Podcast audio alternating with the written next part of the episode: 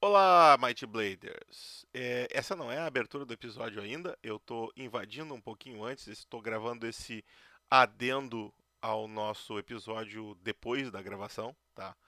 Uh, estou exatamente no dia 9 de janeiro gravando esse adendo.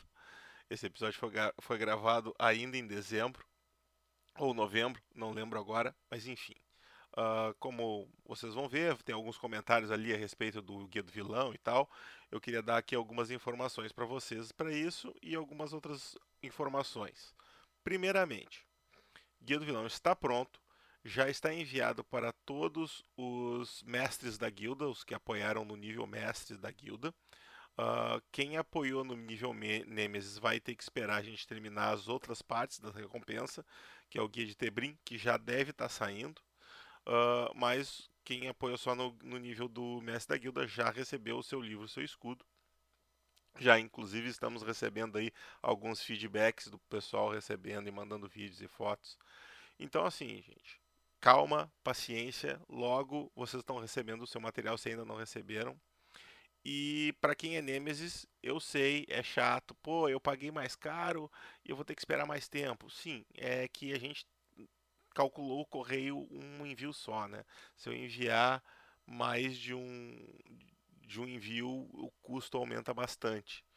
Mas uh, se por um acaso as outras recompensas forem atrasar demais, a gente vai enviar os guias do vilão antes, tá? Fiquem tranquilos. Mas eu acredito que até fevereiro todo mundo está recebendo suas, suas coisas aí. E a outra coisa que eu queria avisar para vocês é que este é o nosso último episódio do ano. É, infelizmente, uh, eu não consegui fazer os 12 episódios, um para cada mês, como eu queria. Uh, mas já foi melhor que o ano passado, né? Que foi só 6. Então esse ano foram 10. Estamos uh, chegando lá. Mas é aquilo, né? A Might Forge ainda não bateu a sua meta de, de garantir um episódio por mês. Então fica bem difícil para a gente gravar e editar e fazer tudo. Até porque é basicamente eu e o Domênico só para fazer tudo isso e a gente tem que fazer os livros, tem que fazer as ilustrações, tem que diagramar. Então o podcast acaba atrasando isso sem contar os nossos trabalhos que pagam as contas, né?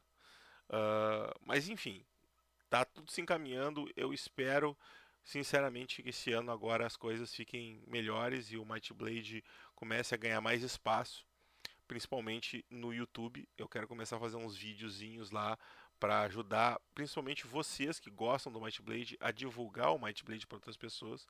Eu sei que vídeo é mais fácil de divulgar que áudio. Então, vamos torcer que tudo dê certo e que 2022 seja finalmente o ano do Might Blade. Fiquem com o nosso episódio.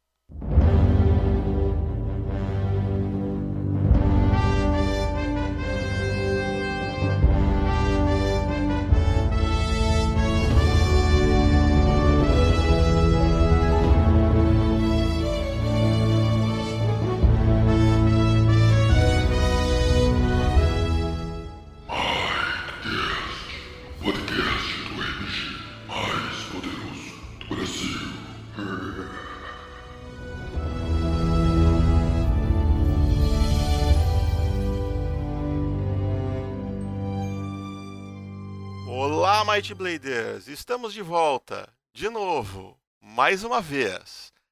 Agora vai versão final 2.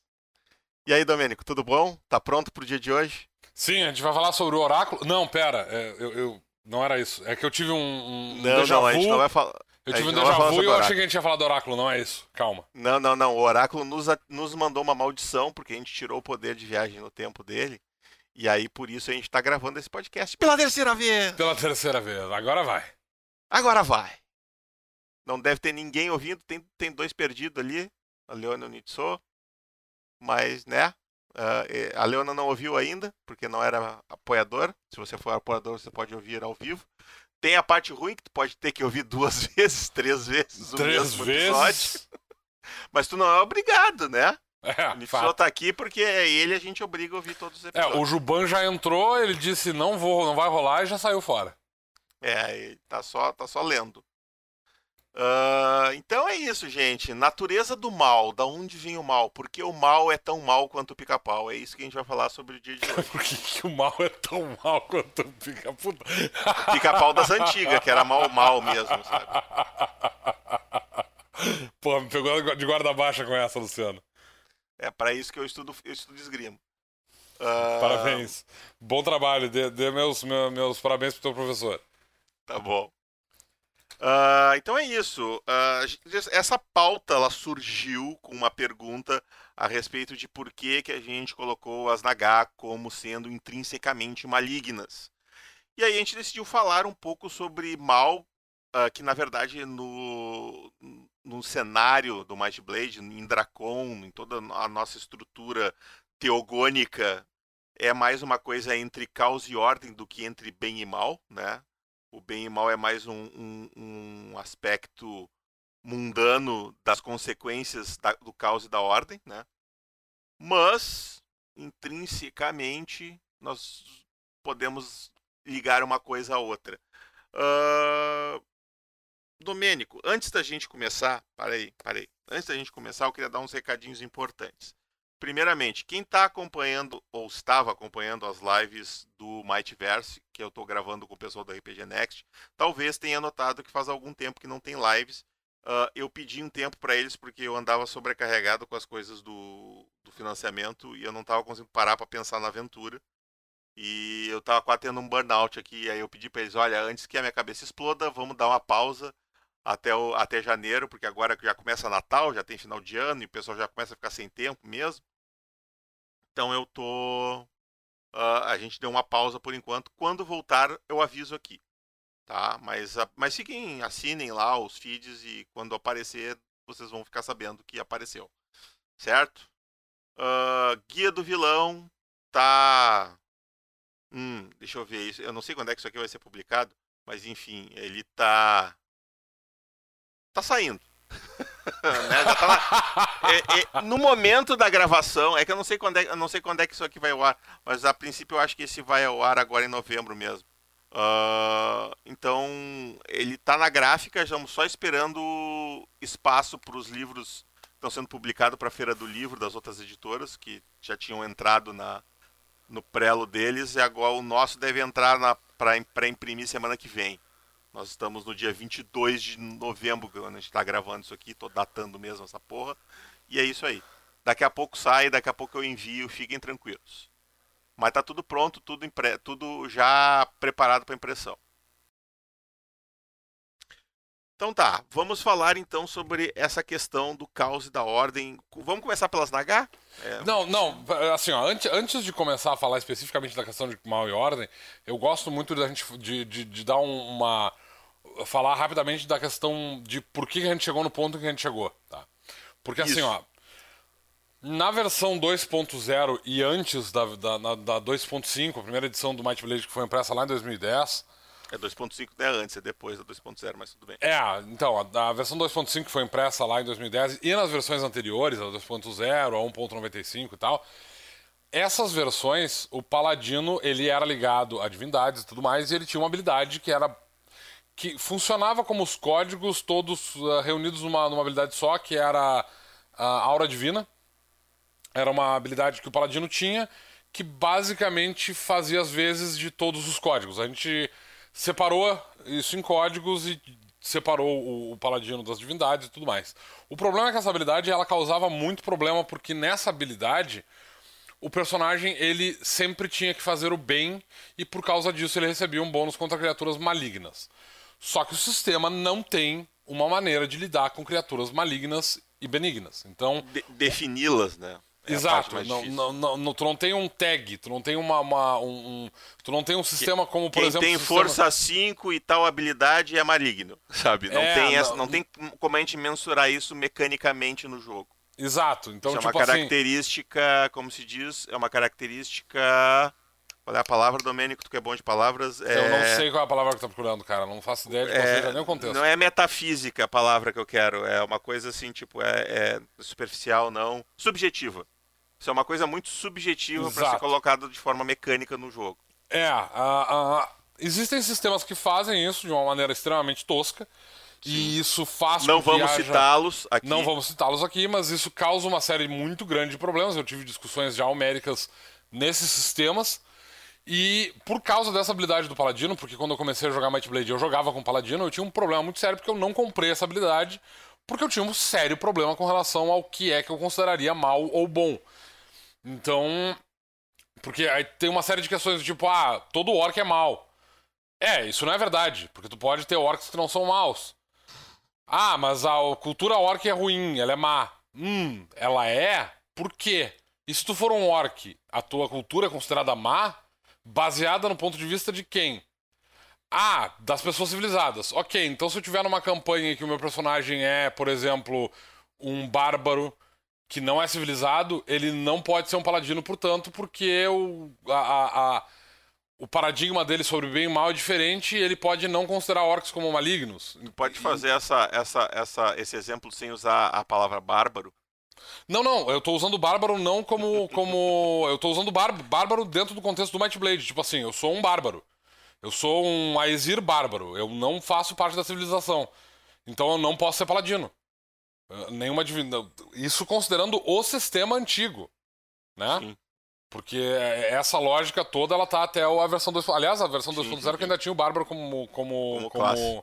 Como classe. Mas trazendo, digamos que a gente tivesse trazido isso pro, pro Might Blade atual, né? Pra versão 3, eu teria esse problema do tipo, eu sou um Aesir. Eu sou um Aesir bárbaro, eu moro, isola, morei isolado minha vida inteira, comecei a ter contato com a civilização há muito pouco tempo. Então, nesse caso, se eu tiver que considerar bem e mal, baseado em que eu, eu, eu, eu falo em bem e mal? Sabe? Tipo, ah, sei lá, eu fui. É, no meu histórico diz que eu fui salvo por um bando de orcs. Os caras, eles me salvaram e eles. Uh, sei lá, ajudaram a vencer os meus primeiros anos, depois eu fui, me tornei um ermitão e tudo mais, então eu não vejo os orcs como intrinsecamente maus. Mas eu continuo recebendo um bônus com relação a eles? Não. Mas eu recebo um bônus contra a civilização, que talvez tenha sido responsável por eu ter me tornado um, um, um bárbaro no primeiro lugar, porque eles podem ter queimado a minha vila, por exemplo. Esse é o problema de tu tratar nesse bem e mal.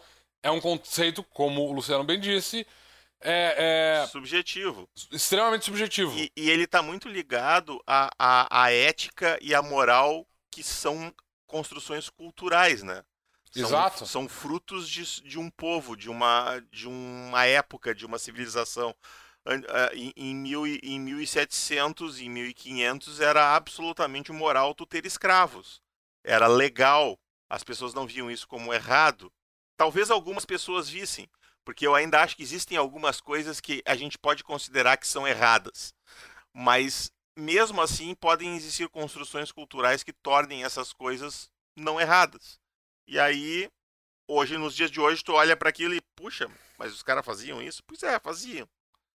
Da mesma maneira como a gente pode, daqui a 500 anos, a gente chegar num ponto da civilização em que ninguém, por exemplo, tra tem trabalho assalariado, e tu vai olhar para 500 anos atrás e pensar, pô, mas teve uma época em que os caras não tinham escravos, mas eles não trabalhavam escravizados pelo, pelo governo deles, por exemplo.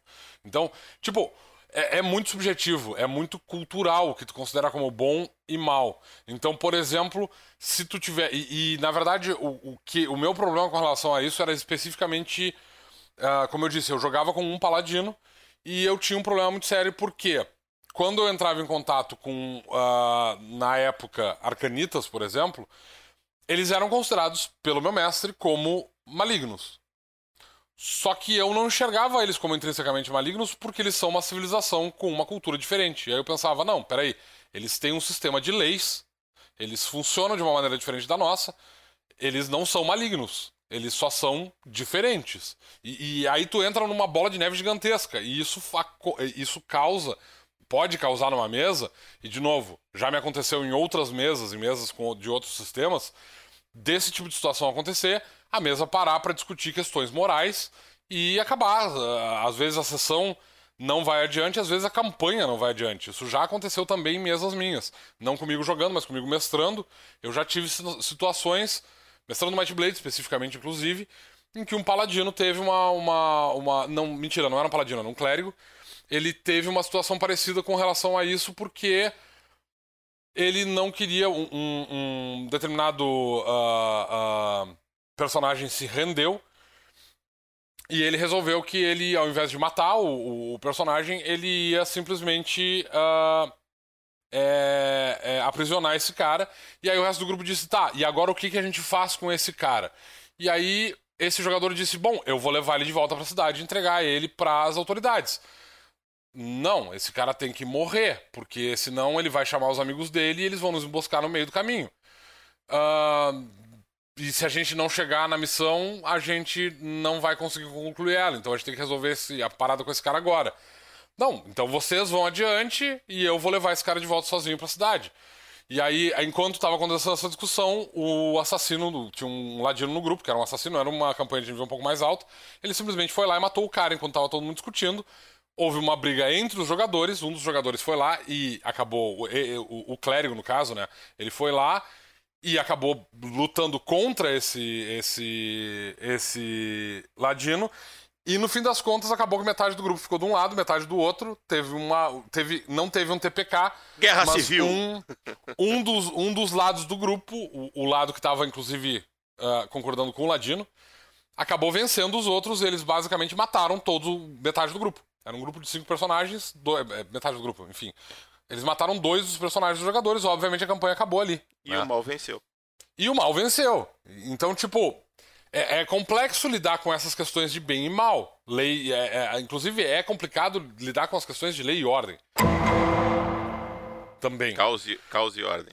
Cause e ordem, isso. Então, tem uma série de problemas relativos a bem, relativos a mal, que são muito complexos de lidar numa mesa, podem causar muitos problemas e eles geralmente acabam é, é, descambando para algum tipo de discussão que vai atrasar o jogo e nem todos os jogadores vão estar tá, uh, interessados nessa discussão. Os jogadores tendem a ficar uh, cansados quando outros jogadores que têm. Tu vai ter jogadores que têm uma, uma visão ética diferente da tua. Isso pode causar brigas. Então, o que acontece aí é. Depois de todas essas experiências, a gente decidiu que, cara, manter a ideia de bem e mal no Might Blade é um desserviço pro sistema porque a gente não tem como mensurar isso. Então a gente vai estar jogando para os mestres de cada, de cada campanha uma batata quente que para jogador, para mestres novatos especificamente, né, que é o um, um dos públicos alvos, o público alvo mais forte do Might Blade é grupos de jogadores que não têm muita experiência, a gente está jogando para eles uma batata quente muito complicada, que é falar de ética nas suas mesas, sabe?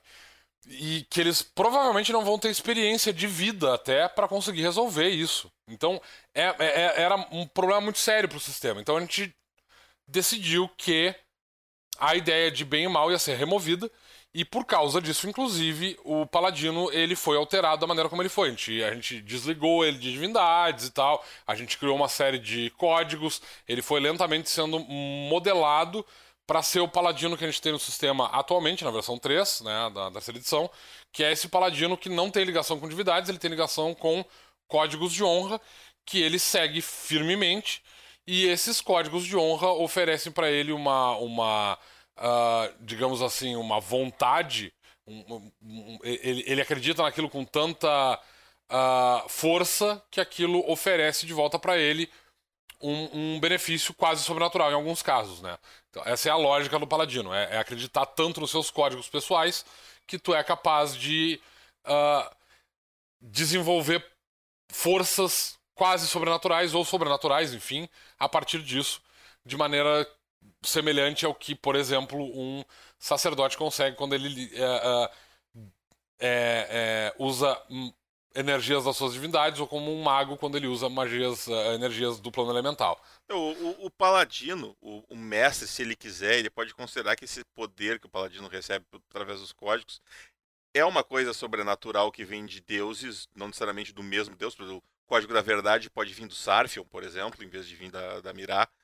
E isso pode ter a ver, se, se, como é que se diz, uma, um, um, um sobrenatural passivo Tipo, ele não precisa ativamente acreditar num deus, ele acredita num conceito e os deuses são conceitos, né? Então, esses conceitos podem ter de alguma forma estarem interligados com essa coisa sobrenatural e ser isso que seja a fonte desse benefício que o paladino ganha. Só não tem uma uma mecânica ativa de magia, assim. Mas pode ser, né? Pode ser, não tem nenhum problema. Depende muito do, do narrador.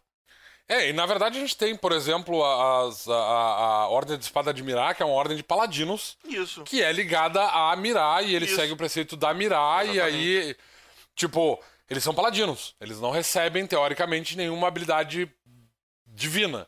Mas na prática eles seguem os preceitos da Mirá e aí esses códigos, né, códigos são, da justiça, são paladinos basicamente que assumiram que a, a, aquilo que eles já recebem vem da Mirá, né? Exato, exatamente. Tu pode ter um paladino que acredita só no, na força do próprio código pessoal dele, e tu pode também ter um paladino que acredita que o código dele foi enviado através de uma divindade. Não é um problema. Dentro do sistema tu pode ter as duas visões. A gente desligou isso uh, automaticamente de uma divindade, mesmo porque é extremamente redundante ter paladinos e sacerdotes no mesmo cenário, porque eles basicamente são a mesma coisa, né? Tipo, tu tem o cara que é o defensor dos, das divindades e toca magia, e tu tem o cara que é o defensor das divindades e toca magia. Opa, pera. Então, tipo, paladinos e, e sacerdotes, eles são extremamente redundantes. Né? Na, na maior parte dos sistemas que mantém as duas ideias, porque tu tem guerreiro sagrado e guerreiro sagrado. Só que o sacerdote lança magia. É, é, é muito confuso. para mim, a, essa lógica de paladino e, e, sacerdote sempre foi um pouco confusa também. Eu acho meio esquisito. É. Eu também sempre achei complicado. Mas, enfim. O, o Thiago, inclusive, quando ele desenvolveu, uh, quando gente estava falando sobre a, a, o desenvolvimento da segunda edição, né, das ilustrações, ele sempre colocou isso de uma maneira mais clara do tipo, olha, o paladino é o guerreiro sagrado. E o sacerdote é um conjurador sagrado. Por isso que o conjurador, na, na, na, na versão uh, ah, 2.5 e anteriormente, os sacerdotes eles tinham os mesmos problemas que os conjuradores arcanos tinham para lançar magias em armaduras pesadas. Eles não podiam. Né? Exatamente por causa disso, porque eles eram conjuradores, então a magia tinha o seu lugar. A gente removeu isso na terceira edição porque a gente mudou toda essa lógica de funcionamento interno dos, dos, dos campeões divinos e conjuradores divinos para ter o campeão divino na forma do sacerdote, né? E, e, tu tem alguns caminhos também que permitem isso, tipo o cruzado e o, e o templário. Mas enfim. Uh, e, e, essa discussão, na verdade, sobre bem e mal começou aí, nesse, é, é, nessa, uh, nessa lógica de, de uh, remover o, o, eixo bem e mal do sistema, porque ele não fazia sentido, e por causa disso a gente teve que reestruturar todo o sistema em cima de um outro eixo que fosse funcional, porque tu ainda vai ter, de qualquer maneira, uma, uma, uma dictomia, né, uma, um, um, um certo. Uh, uma certa. Dualidade. En, entre civilização e barbárie. Né? Sim. E a maneira como a gente achou que isso valeria a pena era usando os preceitos uh, uh, é, helênicos de caos e ordem. Na verdade, o caos, ele, a, a lógica do caos vem um pouco mais do, da, da, da, lógica uh, nórdica do que da, nórdica, da, uhum. da, da, lógica platônica, mas o, a ordem vem muito do pensamento platônico. Mas a ideia basicamente é que a, o caos ele é o contrário da ordem. Então, como tu está usando o preceito platônico yeah. de ordem, a, a, o caos ele é, é o, o, que antagoniza isso, né? E aí a gente chegou no, no material que a gente tem, na, na, no, no pensamento e na estruturação que a gente tem agora na terceira edição. Exatamente.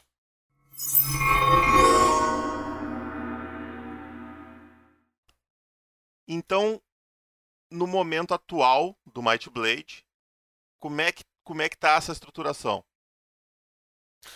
É, a, a, a gente criou uma, uma teogonia, na verdade, relacionada a como é que o cenário foi, foi criado.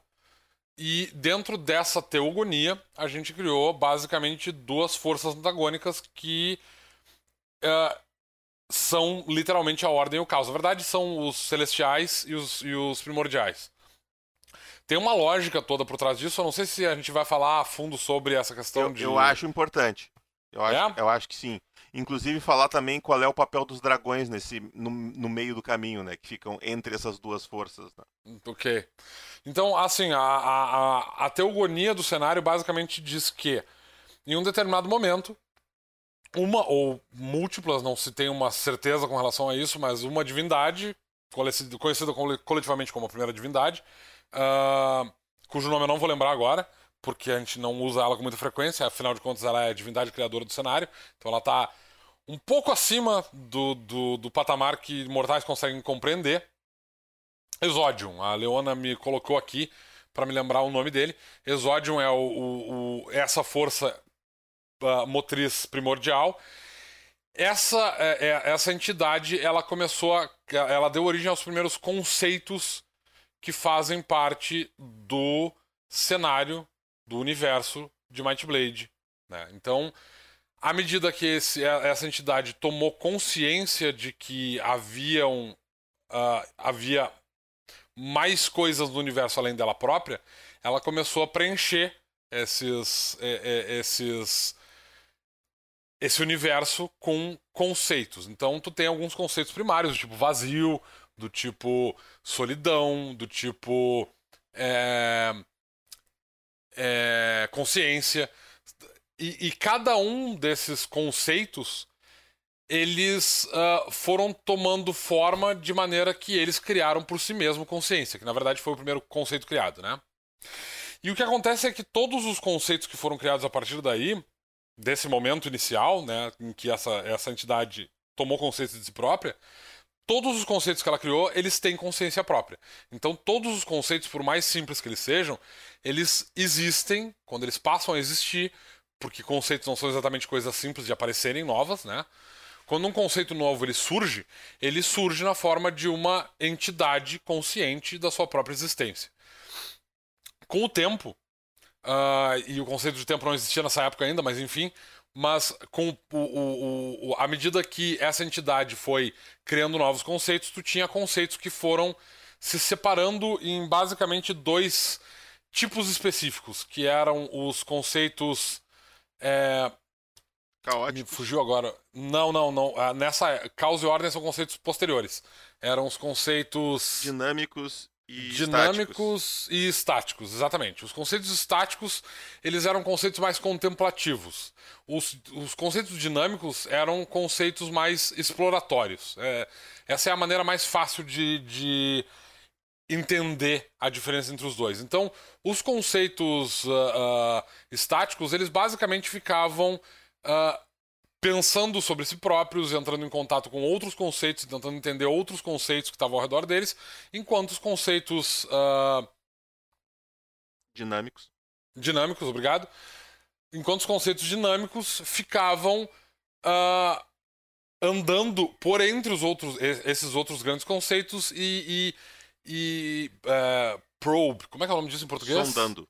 Sondando, obrigado. Sondando é, essas, é, esses outros conceitos sem necessariamente interagir com eles direta, diretamente. Com o tempo, o, o, os, os, conceitos uh, mais estáticos eles foram se unindo em grandes estruturas, eles foram criando corpo porque eles iam se aglutinando, eles iam se juntando uns com os outros, porque eles eram semelhantes em, em, em natureza. Então tu tinha, por exemplo, o conceito de lei, o conceito de ordem o conceito de. Uh, uh, de estática, essas coisas todas elas iam se comunicando de uma maneira mais ou menos uh, eficiente. E como eles eram todos conceitos estáticos, né, que, que eram esses conceitos que ficavam ali uh, contemplando a sua própria existência, eles acabavam se comunicando muito proximamente até o ponto em que eles se aglutinaram em coisas únicas. Então eles começaram a, a, a fazer aparecer os primeiros conceitos é, complexos, por assim dizer, que na verdade deixaram de ser unidades, deixaram de ser indivíduos para se tornarem coletivos. Enquanto isso, conceitos dinâmicos seguiam aparecendo. Então tu tinha uma quantidade muito grande de uh, uh, pequenos conceitos individuais que continuavam andando por aí e que não se comunicavam muito bem com ninguém, mas eles ficavam observando tudo que estava acontecendo, assim, sempre muito é, é, curiosos com relação a todas essas coisas que estavam acontecendo ao redor deles, não necessariamente entendendo essas coisas, né? Essa criação de novos conceitos, enfim, mas sempre curiosos, sempre andando de um lado para o outro, tentando entender isso.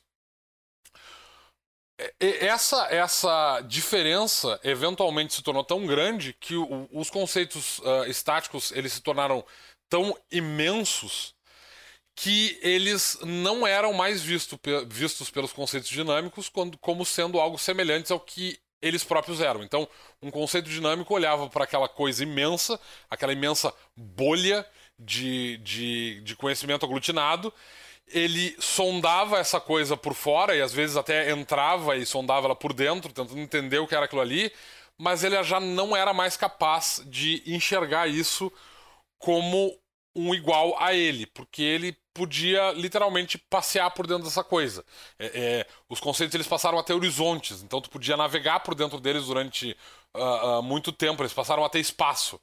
Enquanto que os conceitos. Uh, os conceitos dinâmicos. É, dinâmicos, eles não tinham. Eles não passavam de um ponto no espaço, então eles podiam navegar, eles, eles entendiam distância, eles, eles entravam nessas grandes bolhas de, de conceituais e elas, eles enxergavam ali literalmente horizontes infinitos que eles não conseguiam compreender rapidamente sem ficar viajando por dentro desse lugar. Inclusive desse uh, uh, esse esse é o ponto, aliás, que cria as primeiras duas nomenclaturas entre entre os, os uh, primordiais e os celestiais. Por quê? Os primordiais passaram a chamar os celestiais de celestiais porque eles literalmente andavam dentro dessas dessas grandes bolhas de, de conceito aglutinado e eles enxergavam um horizonte e eles enxergavam uma abóboda celeste. Eles, eles viam uma paisagem. Por causa dessa capacidade deles de enxergarem esse horizonte, eles verem essa paisagem, eles pararam de considerar que essas coisas eram indivíduos e passaram a chamar essas coisas de entidades celestes. Eram entidades que tinham horizonte, que tinham uma abóboda, que tinham paisagem e eles passaram a ser considerados como celestiais.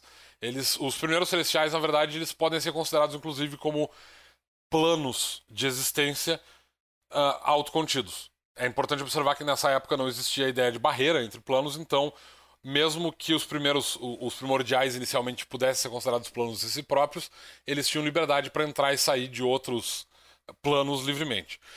Em contrapartida, esse, essas grandes entidades, elas viam esses pequenos uh, uh, conceitos viajando através deles e não conseguiam compreender porque eles eram muito pequenos, eles eram, eh, eles eram difíceis de, de, de uh, mensurar da mesma maneira como tu precisa de uma lupa para enxergar um inseto de, maneira mais ou menos decente. Então, para esses celestiais, aqueles primeiros indivíduos eles eram completamente uh, alienígenas, da mesma maneira como para os primeiros os primeiros primordiais, os celestiais tinham se tornado uma coisa alienígena para esses primeiros celestiais, os, os uh, primordiais eram uma coisa alienígena. E eles nomearam esses, essas entidades como primordiais porque eles eram o que eles consideravam como sendo os uh, primeiros indivíduos uh, reais dentro dessa, desse, dessa multidão de conceitos que para ele formava, para os conceitos estáticos, formavam o todo da criação. Porque, tipo, um conceito estático, uma aglutinação de conceito estático, esse, esse, essa dimensão de bolso que eles tinham se tornado, eles conseguiam enxergar os outros conceitos estáticos ao redor deles e, de certa maneira, entender o que esses conceitos eram e por que, que eles eram diferentes. Mas aquela miríade de pequenas entidades que ficavam circulando por dentro deles e ao redor deles, essas criaturas elas não eram perceptíveis. Por isso, eles passaram a considerar que esses conceitos eram um outro tipo de entidade e eles deram para essas entidades o nome de primordial. Então, de, de, primordiais, né, os primeiros indivíduos. Então, os celestiais receberam um nome que lhes foi dado pelos primordiais e os primordiais, em contrapartida, receberam um nome que foi lhes dado pelos primeiros celestiais. Eventualmente, no entanto, as diferenças entre essas duas entidades elas se tornaram tão grandes que os uh, os primeiros primordiais, né, esses pequenos uh, indivíduos, uh, eles, eles se comunicavam, que se comunicavam entre si, eles olharam para aqueles grandes conceitos, aqueles grandes horizontes, aquelas, aquelas grandes bolas celestiais, e eles decidiram que aquilo era um terreno que eles podiam conquistar e fazer daquilo a sua morada, ao invés de ficar viajando por, uh, através da infinidade de nada que ficava ao redor dessas, de, dessas grandes abóbodas uh, uh, é, dimensionais. Eles começaram então a se organizar e tentar invadir esses, uh, esses primeiros conceitos estáticos, o que poderia ser considerado uma guerra dentro dessa lógica muito abstrata que eram os primeiros conceitos. Porque até aqui, apesar de a gente estar dando nomenclaturas muito próximas do que a gente consegue entender, indivíduo, é, paisagem e tudo mais, essa é a maneira como os sacerdotes e os estudiosos hoje têm de perceber como é que se deu o início dessa primeira guerra entre os celestiais e os primordiais. Porque, na verdade, como conceitualmente, eles eram tão diferentes do que a gente consegue compreender que não se tem muita certeza se foi realmente assim. Mas essa é a maneira como a, a, a mente mortal consegue é, racionalizar esse, essas primeiras interações. E essa primeira guerra. A primeira guerra entre os celestiais e os primordiais, né? Uh, ela se deu justamente porque os primordiais eles passaram a querer invadir e dominar os, os, os conceitos estáticos, né? Os primeiros celestiais. E no processo de fazer isso, os primordiais eles decidiram se defender como uma, um, um, organismo tenta se defender de uma, de uma invasão de doenças, por exemplo, e ela começou a criar defesas ou anticorpos e tudo mais. Então, tu, é, alguns dos primordiais, particularmente aqueles que eram maiores, eram mais fortes, mais resistentes, eles conseguiam destruir os primordiais que invadiam eles. Os os uh, celestiais menores, aqueles que tinham uma quantidade menor de conceitos aglutinados, eles não eram fortes o suficiente para resistir a essas invasões. Então eles eram invadidos com. com eles eram infectados por esses, esses pequenos exércitos que entravam na, na, na, dentro do corpo desse, desses conceitos estáticos, né, desses celestiais, e eles basicamente devoravam tudo que tinha ali, eles desmembravam, tentando entender porque eles não tinham uma maneira de interagir de outra maneira, né? Eles tinham que separar esses grandes conceitos em pedaços menores. E aí eles iam destruindo esses, uh, esses conceitos, esses primordiais, para tentar entender as partes separadamente. E no processo eles iam literalmente matando esses conceitos, destruindo eles aos poucos, uh, uh, reduzindo eles às suas partes mais uh, diminutas até que nada mais deles existisse além de outros conceitos individuais que acabavam aumentando a quantidade de conceitos dinâmicos que estavam nesse, ou, portanto, quantidade de conceito de, de primordiais que tinham invadido esse, esse uh, celestial. Então, basicamente, isso tornou uma, uma, uma espécie de guerra de, de uh, uh, reprodução, por assim dizer os uh, primordiais invadiam os celestiais mais fracos, desmembravam ele em, em, em uh, conceitos menores, mais fáceis de, de, compreender. Esses conceitos tornavam, tornavam indivíduos. E, e, em seguida, assim que, esse, que esses celestiais eram completamente destruídos, eles iam para um outro celestial. Em, em, em contrapartida, os celestiais maiores, né? Esses, esses celestiais que tinham mais conceitos aglutinados eram mais resistentes. Eles iam absorvendo, eles iam destruindo esses uh, conceitos individuais que tentavam invadir eles, e no processo de fazer isso, eles iam absorvendo esses conceitos para dentro de si, aumentando a sua força. Então, tipo, os celestiais mais fortes eles iam se tornando maiores, e, portanto, mais resistentes, enquanto os uh, uh, primordiais eles iam destruindo os mais fracos e iam se tornando mais numerosos e, portanto, mais fortes também.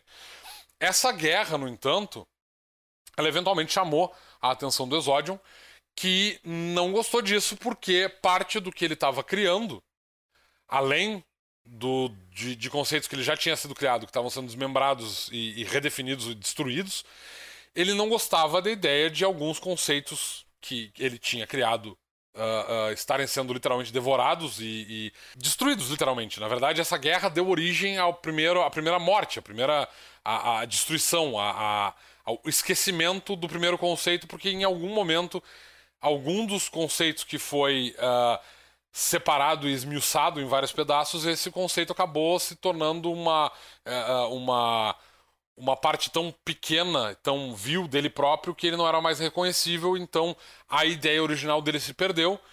E o Exodion, nesse, nesse momento, ele se dá conta que se ele não fizer alguma coisa com relação a isso, vai haver uma, uma guerra que vai eventualmente levar à destruição de um ou outro grupo. E isso vai levar à, à, à morte e ao, ao esquecimento de conceitos que ele criou e pelos quais ele tem muito carinho. Então ele interviu nessa guerra e a maneira como ele decidiu intervir foi basicamente criando barreiras que separavam os conceitos estáticos e os conceitos dinâmicos. dinâmicos, porra, essa palavra fugiu toda vez. Eu, eu, eu, tô, eu tô vendo que tu deve ter parado uns 20 minutos em cada dinâmico aí. Pior de tudo é que isso não tinha acontecido até tu voltar. Ah, que bom. e. E quantas vezes tu falou lei e ordem em vez de ordem e caos? Não faço ideia. Eu acho, eu acho que eu não falei muito porque eu não falei sobre o assunto ainda. Se tu, toda vez que tu falar lei e ordem, eu vou botar tantan no fundo. e isso deu essa ideia de separar os conceitos em, em, em duas dimensões distintas, né?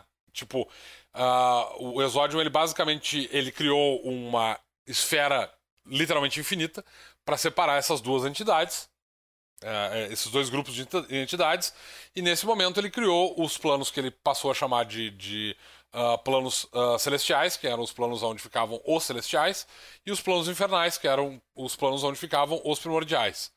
Ele separou esse, esses dois planos por esse esse, uh, digamos assim, esse contínuo espaço-tempo infinito que não podia ser cruzado, e aí ele preencheu isso com outras camadas de proteção e de defesa para ter uma, digamos assim, para não só para dar entretenimento para que essas entidades tivessem o que explorar e para onde se expandir, mas também para uh, ah, uh, ah, criar defesas para que essas entidades tivessem menos chance de entrar em contato com, uns com os outros.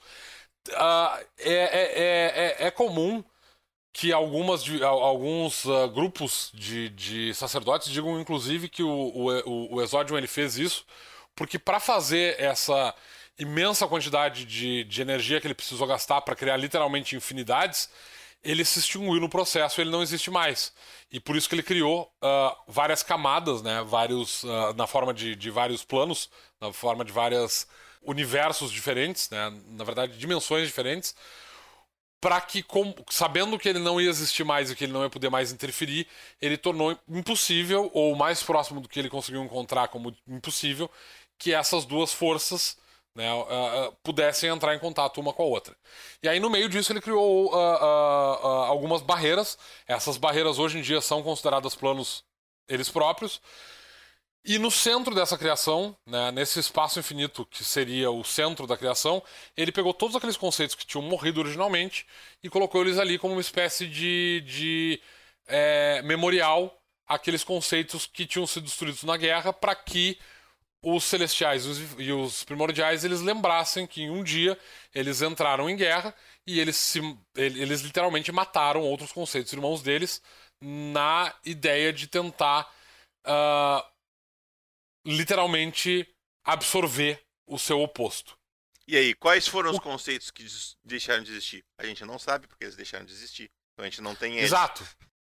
Esses conceitos eles não existem, eles estão mortos. Então, tipo assim, tecnicamente, o universo, a, a, o, plano primordial, que é o, o, o, plano primário, que é o que a gente conhece, onde está Dracon, etc, etc, ele é basicamente um grande cemitério.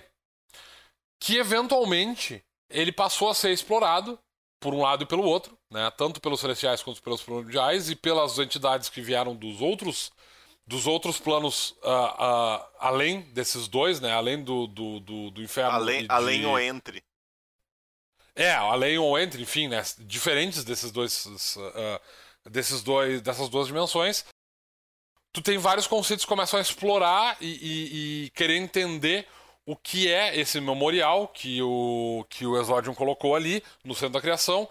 E quando eles fazem isso, inadvertidamente eles trazem parte de si para dentro desse desse uh, desse cemitério memorial infinito, desse cemitério infinito e eles passam a trazer o conceito de vida, porque eles trazem, ou de. Uh, não necessariamente vida, porque o conceito de vida provavelmente já existia, mas o conceito de é, ressurreição, talvez. Né? Porque de, uma, de um ambiente completamente morto, né? desses conceitos que foram esquecidos, desse, desse uh, oblívio imaterial, começa a surgir movimento. Inicialmente na forma de, literalmente, ondas gravitacionais depois tu tem o aparecimento de outras coisas acontecendo ao redor de, de, de, de pequenas parcelas, na forma de do que eventualmente vão se tornar é, é, movimentações vulcânicas e tectônicas e precipitações de chuva, etc, etc. E teoricamente essas coisas não teriam acontecido se uh, uh, conceitos externos não tivessem entrado nesse universo infinito. Então, em teoria, o início da vida dentro do cenário ele se dá pela intervenção, pela, pela visitação dos celestiais, dos primordiais e dos uh, habitantes dos outros planos, entre eles os elementais. Existem outros, mas enfim. E aí, eventualmente, esse cenário, esse, esse universo, né, ele cria vida, como a gente conhece, evolução. Esses, esses mundos começam a ter vida. Eu não vou entrar nos pormenores dessa questão, é, mas eventualmente. Essa parte é só estudar Darwin. Não, na verdade eu não vou entrar na. O que eu estava explicando especificamente era da coisa de por que, que, a gente tem um monte de planetas habitados. Ah, tá, tá. Isso, isso é no cenário. Mas enfim, episódio. é uma outra questão. O fato é que a gente teve vida que se desenvolveu em vários cenários diferentes, vários planetas diferentes. Entre eles, Dracon. E esses. Uh, uh, entre eles, Dracon. E como tu tem dentro de todos. Uh, de, de, de todo o. Esse universo, é, essa dimensão infinita, tu tem parte da energia que veio dos planos celestiais e dos planos infernais, dentro dessa vida nova que apareceu dentro do, do desse cemitério original, as criaturas que estão ali dentro, elas têm uma parte dessa energia intrinsecamente nelas. Existe então, todas as Exato. Todas as criaturas que estão no plano material, no plano primário, elas têm um pouco de energia celestial, um pouco de energia uh, uh, infernal, um pouco de energia uh, elemental e outras energias em maior ou menor quantidade. Em geral, essas energias estão geralmente em equilíbrio, e isso faz com que o indivíduo tenha liberdade para tomar ações caóticas ou ações ordeiras. Por quê?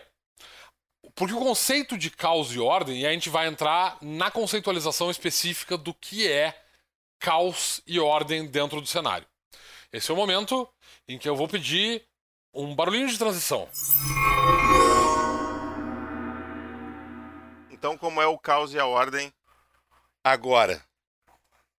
É, então, por causa desse reflexo que o plano material tem, tanto nos planos celestiais quanto nos planos infernais, o que acontece é que as estruturas que se desenvolveram dentro do plano material, elas são reflexo, em, em certa parte, de, de certa forma, desses conceitos que os, que, que os uh, celestiais e os, e os primordiais têm de causa e ordem. Então, uh, a ideia que se tem uh, sobre organização e de tu juntar grupos de pessoas e se organizar para um bem comum, isso na verdade é um reflexo que vem especificamente dos planos celestiais. Então, quanto mais uma civilização se desenvolve, mais ela vai na direção dos planos celestiais. Em contrapartida, a, a, a, os, os é, instintos primários das criaturas de destruição, de predar, de destruir o outro, né? E, e de, e de uh, utilizar o outro para atingir um determinado fim, esses são conceitos que vêm da ressonância que os mortais têm com os planos infernais. Tá? Então os dois planos existem, as duas, é, essas duas ressonâncias elas existem, e é claro que aqueles uh, uh, uh, indivíduos dentro de, um, de, uma, de uma civilização mais organizada, quando eles começam a estudar a natureza dos planos, de onde vêm as energias e tudo mais, eles naturalmente eles se afiliam a entidades celestiais, porque elas têm essa ideia de o indivíduo, do, da coletividade acima do indivíduo. O bem da comunidade é mais importante do que o bem individual, porque se a comunidade vai bem, os indivíduos vão bem dentro dessa coletividade. Em contrapartida, no caso dos primordiais, a ideia deles é ter um individualismo extremo. Eles são todos, todos os, os infernais, os primordiais e os infernais que vieram depois disso, eles são extremamente individualistas, altamente egoístas, e para eles uh, quando eles querem atingir um fim, quando eles querem conseguir alguma coisa, construir o que quer que seja, o que eles fazem não é se, se organizar em prol de um, de um objetivo, mas sim utilizar os outros que são mais fracos do que eles para que esses outros, independente do que eles queiram, cheguem no objetivo que esse, essa entidade mais poderosa consegue fazer consegue dominar eles para fazer, né? Então essa é a diferença entre caos e ordem. A ordem basicamente ela considera que o, o, a totalidade, o grupo, é mais importante que o indivíduo e que se a, a, a coletividade vai bem, os indivíduos, portanto, vão bem, eh, estão saudáveis dentro, da, da, dentro do todo. A ordem partilha e o caos acumula. E agora, é. nesse momento, é que a gente toca aquela música do, do hino da União Soviética. Sobe, sobe o som, DJ. Isso. Capitalismo é coisa do demônio. Chegamos a essa conclusão. Não necessariamente, porque o que acontece é, é exatamente esse o ponto. Tecnicamente, se tu tiver um capitalismo organizado, ele funciona. Mas aí não é capitalismo. Porque tu faz cara. com... tem que ser selvagem. Ah, é, é, difícil conseguir fazer uma contextualização com a pessoa tirando sarro. Desculpa, eu não consigo evitar. Vai lá, eu vou, é, prometo, é que eu não vou, prometo que eu não vou, não vou interromper mais. A, a, a, por exemplo, Tebrim é um, um, uma, um reino extremamente civilizado e ele é um reino uh, é capitalista. Né? A, organização, ela, ela, o reino, ela, ele cobra taxas sobre os indivíduos para bens e serviços que ela providencia, né?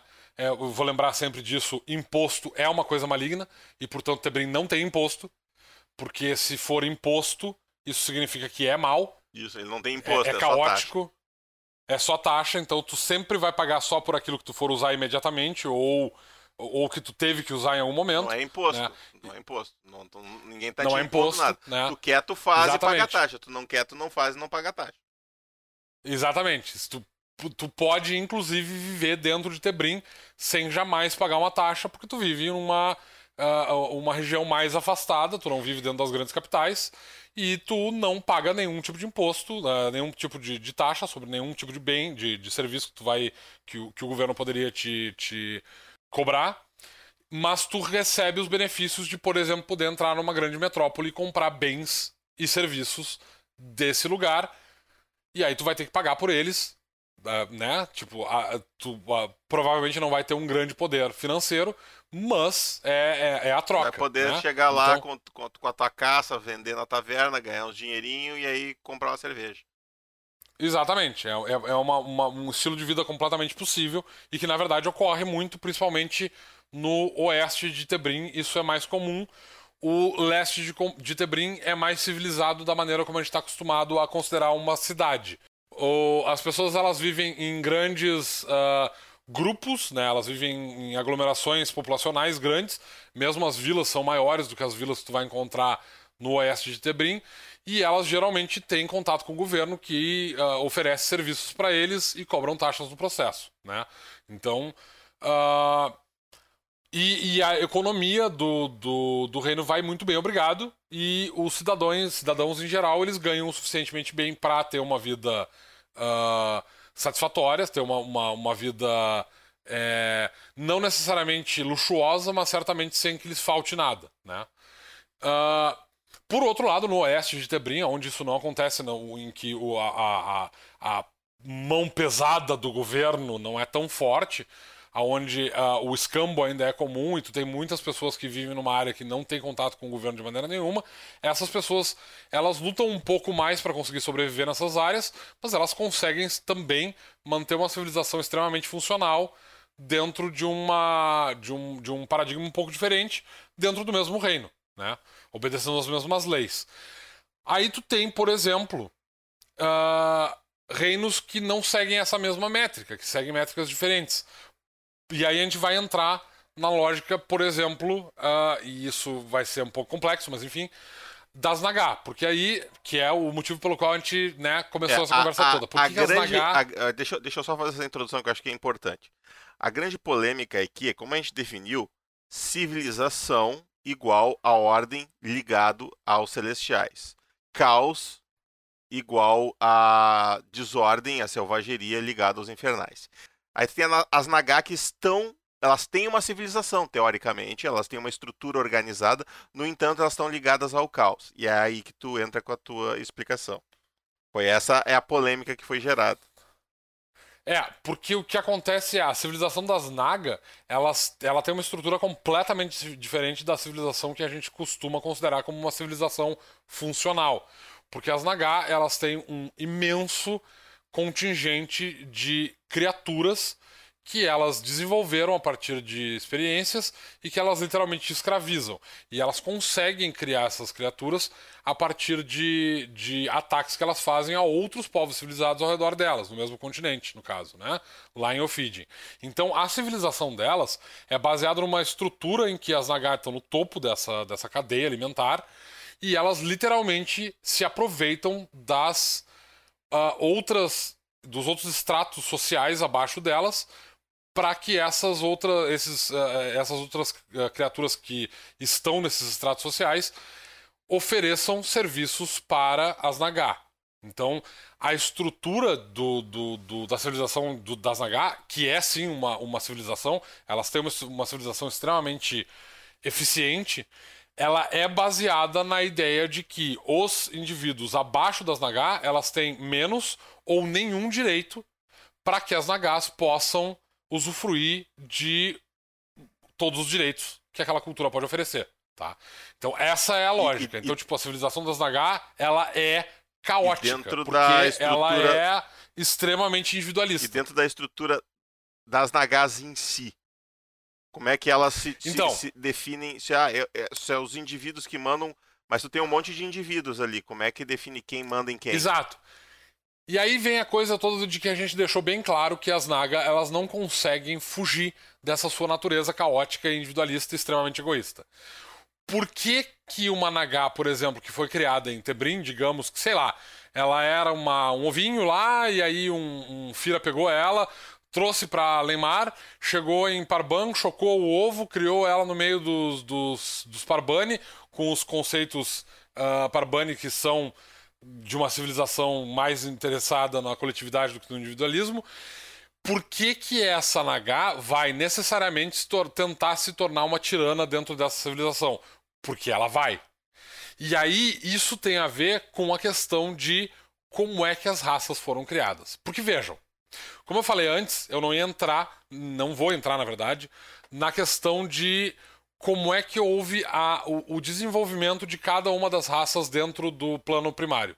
Mas o que é importante observar é o seguinte: as, os celestiais eles vieram até aqui e eles interferiram de certa maneira em planetas diferentes e essa interferência ela indiretamente criou uma, um, um, ela alterou a evolução das criaturas daquele planeta porque a, a, a presença dessas entidades naquele planeta imbuiu uma quantidade diferente de energia dentro daquele lugar e isso fez com que um grupo de criaturas tenha se desenvolvido de maneira diferente do que eles teriam se desenvolvido em outros e lugares. A, a palavra-chave aí é indiretamente. Exato. Eles não fizeram tipo, isso de propósito.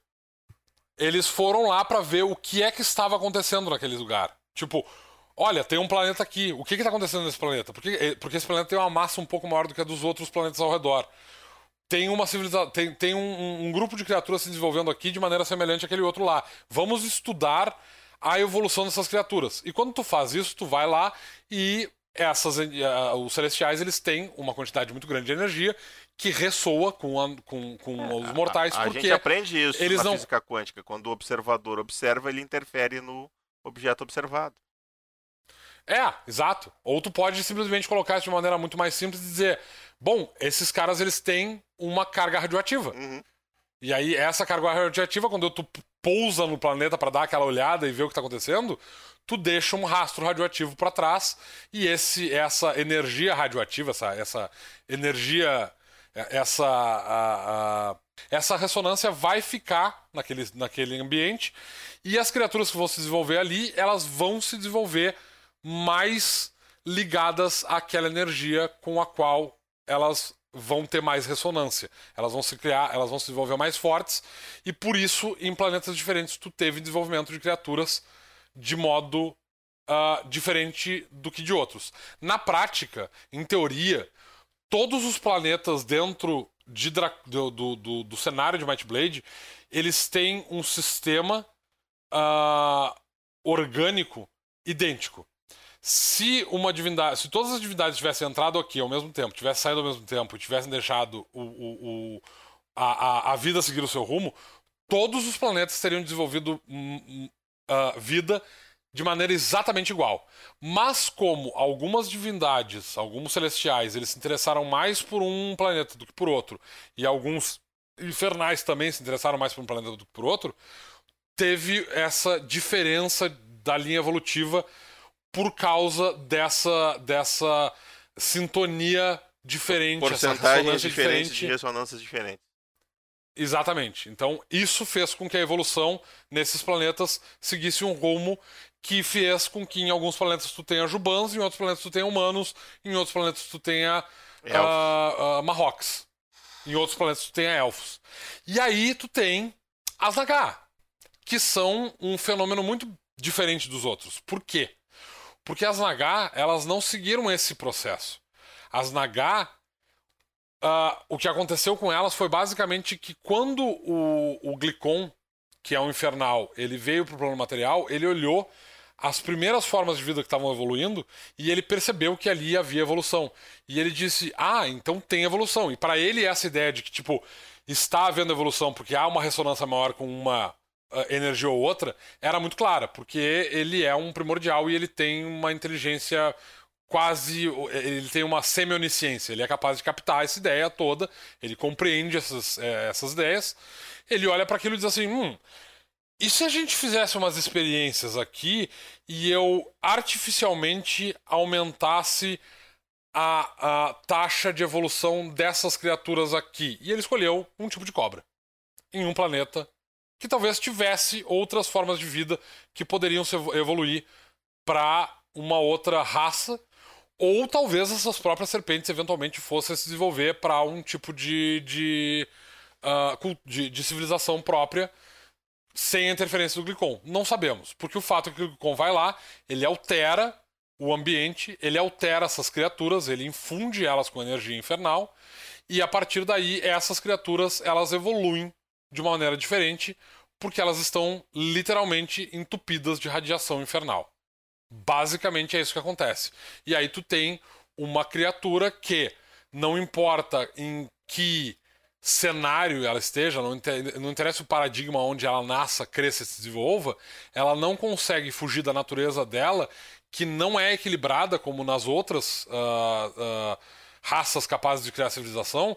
Ela não tem um equilíbrio entre teu instinto, que vem dos, dos primordiais, entre o teu, a tua busca por individualidade, que vem desse conceito de, de individualidade original dos infernais e essa ideia de coletivismo e essa energia celestial que veio dos, dos, dos, uh, uh, dos primeiros uh, conceitos estáticos.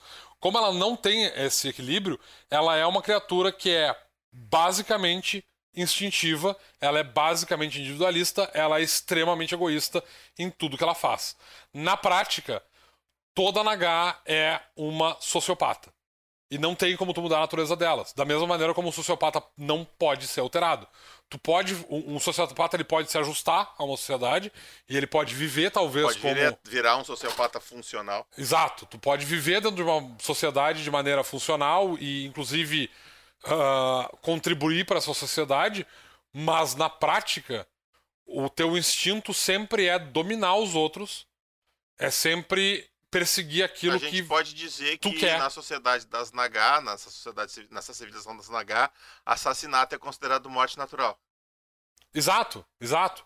E as Nagá, é, apesar das Nagás elas enxergarem elas mesmas como iguais, porque elas todas têm a mesma origem e elas sabem que elas estão ligadas ao Glicon, então elas enxergam umas às outras todas como um reflexo da divindade, do cara que deu a, a, o, o, o a, a centelha de vida para elas, como elas enxergam, né? E isso, além de delas terem sido doutrinadas pelo uh, próprio uh, Glicon para funcionar em sociedade, então elas também foram doutrinadas nesse sentido durante várias gerações e milênios e milênios. Elas se enxergam como uh, iguais entre si. Então, em geral, uma Naga não vai fazer mal, mal diretamente para outra Naga. O que não significa que ela não vai, por exemplo, tentar conseguir é, distorcer a percepção daquela Naga para que ela é, lhe empreste ou tentar até mesmo cooptar os recursos daquela Naga para os seus próprios objetivos, tá? Então ela não vai agir diretamente contra a Naga de maneira a, a tentar matar ou destruir, enfim. Porque ela vê ela como um reflexo da mesma divindade que. Ela, ela se vê como um reflexo de si própria. Então todas as Nagas se enxergam mais ou menos como se fossem parte de uma mesma entidade, só a que individualmente. Pode pensar também, eu tava, é. tava pensando aqui que, tipo, te, pensando na mecânica de jogo, assim, do, do, do dos, dos, adversários que o, os jogadores enfrentam, quando o jogador enfrenta um monstro errante lá, um etim, uma criatura uh, selvagem e tal, que é única, que eles vão. que tá sozinha, né? No sentido de ser a única, mas de não ter várias, eles estão enfrentando um reflexo, vamos dizer assim, dessa questão do caos. E aí talvez o, o Glicon tenha visto assim que, tipo, ele sempre perde pra ordem, porque basta os, os, os, os humaninhos, elfinhos, se organizarem num grupo lá e eles conseguem derrubar o, o, o monstrinho dele. E aí as Naga talvez tenham sido uma, uma ideia dele de assim, vamos tentar essa coisa de civilização que eles estão fazendo aí, mas de um jeito diferente. Vamos ver se com essas aqui eu começo a virar o jogo ao meu favor, né?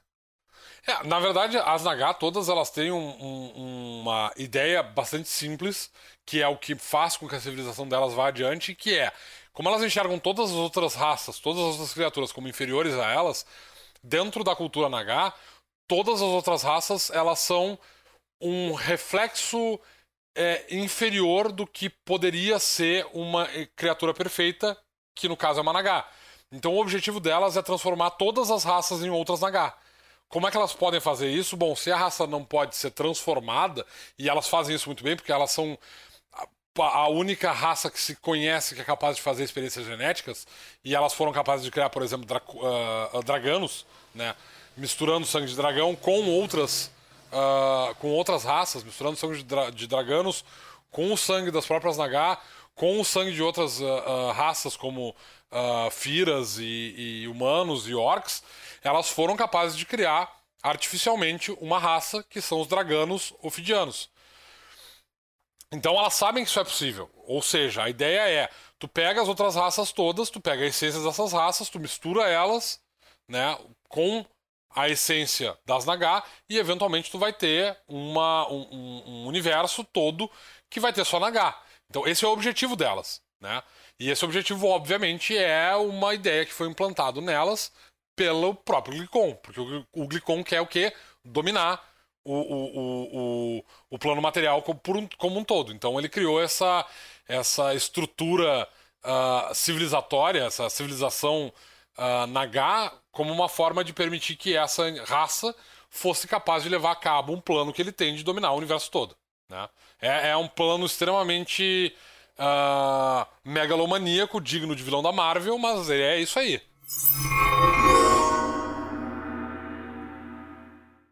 Muito bem, acho que com isso a gente conclui essa questão do, do mal, do caos, da ordem, da lei e ordem. Tantã!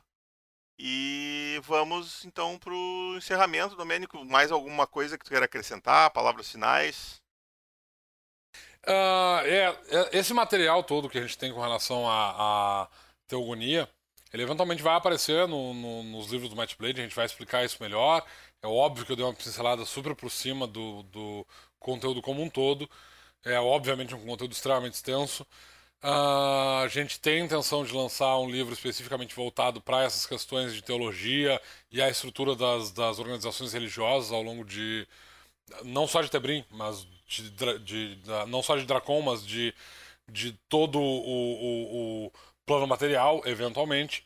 A gente talvez ainda fale um pouco sobre isso quando a gente for falar de uh, Ophidian e até Gaian, que tem estruturas bastante diferentes com relação a, a, a especificamente com relação a, a, como eles veem os infernais e como é que eles veem os celestiais. Então, talvez a gente fale sobre o assunto, tá?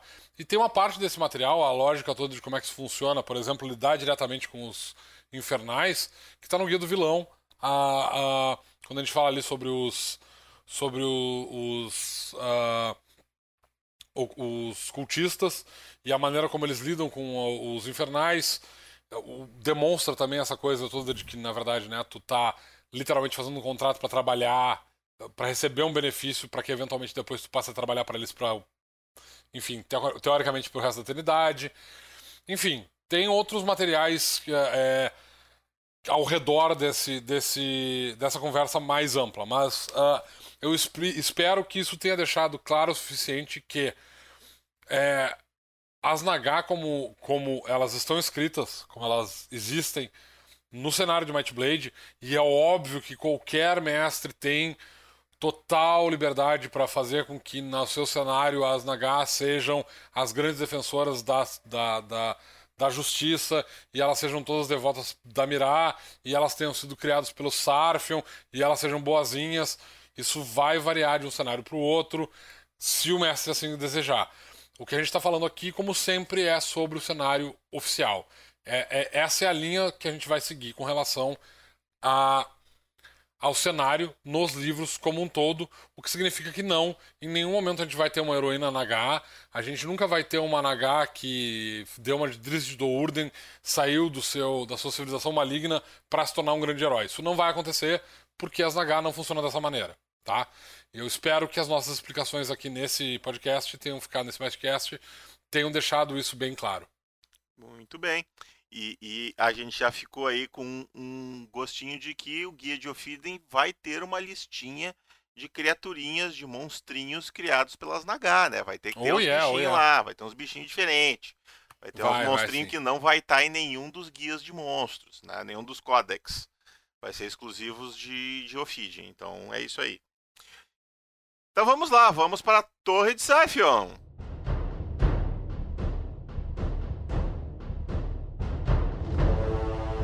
Torre de Siphion.